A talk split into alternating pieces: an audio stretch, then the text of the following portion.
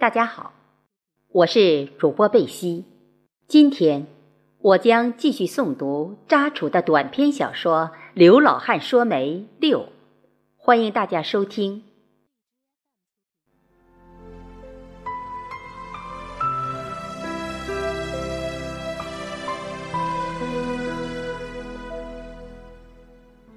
好景不长，张启光与刘娟要分开了。刘娟在镇粮站上班的第二年，张启光应征入伍，这也是他多年的心愿。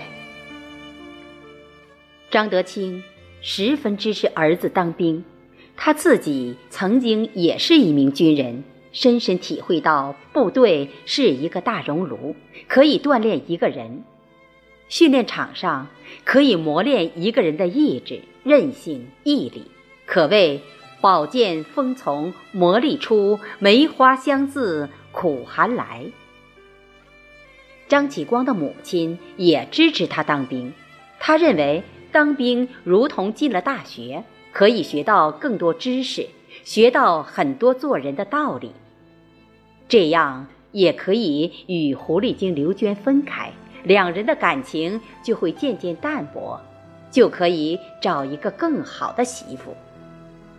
生儿育女、传宗接代，这是家庭的一件大事，所以选择对象不能马虎。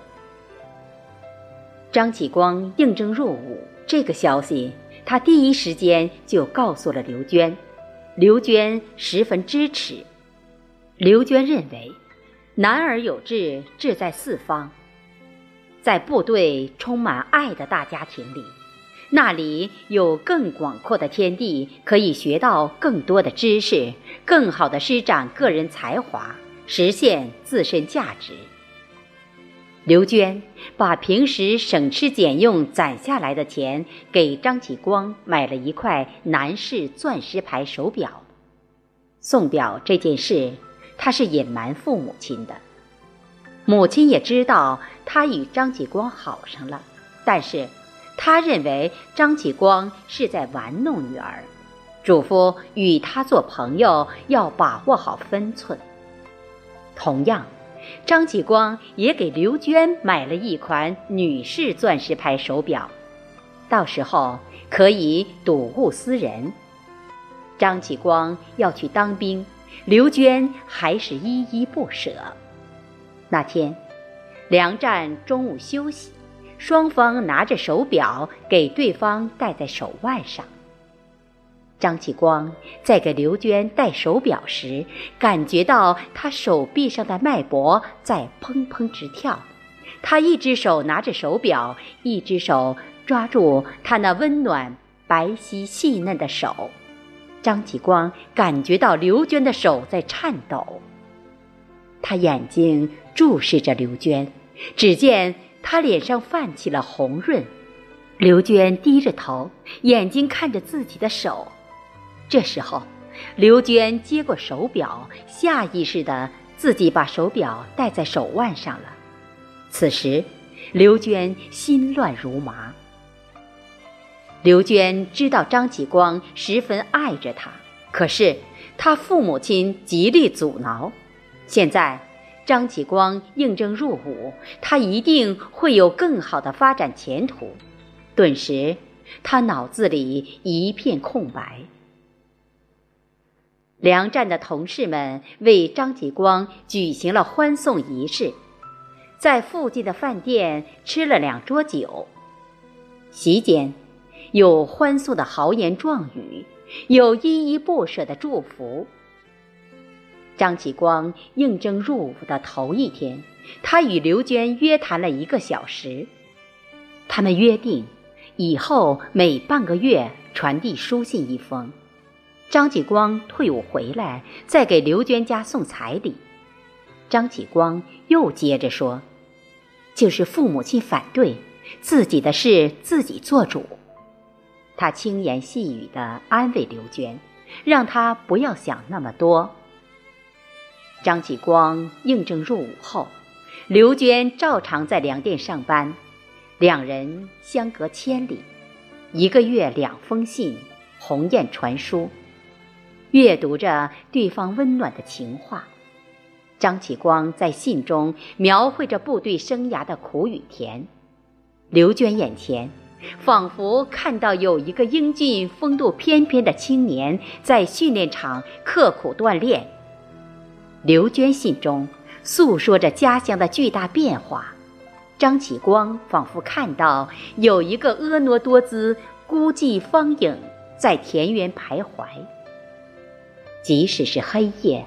也不再那么寂寞，心里面只是期盼着下一封信的到来。半年后，有一天中午，梁站站长喊刘娟到他办公室。刘娟不知道发生了什么事，她赶忙到站长办公室。刚进门，站长准备把门关上，刘娟把关上的门打开了一半。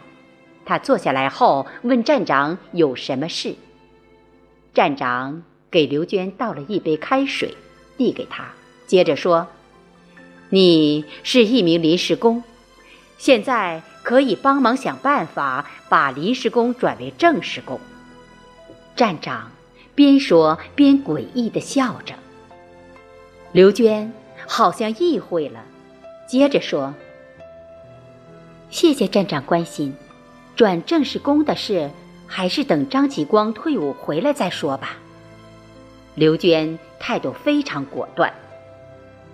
站长故意拉长声音说：“转为正式工就意味着有正式工作了，以后退休了可以领取退休金，就有保障了。如果不想转，那就随你吧。”站长接着又说。这样的机会很难得哟，如果你想放弃这次机会，你好好想一想。站长语音刚落，刘娟道谢后，马上又回到工作岗位上去了。渐渐的，刘娟凭女人的直觉，那个站长是在骚扰她。站长是个有家庭的人。家中有老婆，有一个孩子，与张启光还是莫逆之交。自从张启光入伍后，看得出梁站站长对他有暧昧之情。刘娟想，必须马上离开这个是非之地。但是，战场的行为，刘娟是不会与任何人说的，只是极力避让。没过多久，刘娟回到家与母亲商量，梁站出纳员的工作想辞工。母亲问他原因，刘娟说出纳员的工作十分繁琐，不想做。母亲知道女儿的脾气，她决定的事情十头牛都拉不回来。就这样，刘娟回家了。她把这个消息也告诉了张启光。张启光不解，劝他还是坚持做下去，找一个工作单位不容易。再说后两年有机会转为正式工，那多好。他们各抒己见，最后张启光也知道刘娟的倔脾气，也就没有再提此事。刘娟回到家里，日出而作，日落而息，日子过得平淡。自从张启光入伍后，每个月两封信，每次接到书信是十分幸福的时刻。可是，张启光入伍的第二年，他的信越来越少了，甚至有一次说要刘娟忘记以前他们俩在一起的那段往事，不想与他再联系了。但是怎么能忘得了？顿时，他眼泪夺眶而出。刘娟想不到张启光会说这些话。村子里有人说，部队领导的女儿爱上张启光了，她十分痛苦。刘娟想等他回来，当面问清楚情况，到底是为什么。时间过得飞快，端午节快到了，刘喜庆原计划，徐超。与刘娟在端午节前先见个面，要是两人谈得来，就可以在端午节送彩礼。可是，刘娟每次都是沉默不语，用这种不说话的方式来抗拒，也是媒人最没有办法的事情。刘喜庆暗自盘算着，刘娟不说话的原因，肯定是还与张继光有联系。他们藕断丝连的关系，必须要搞清楚。刘喜庆决定亲自到县城张德清家走一趟。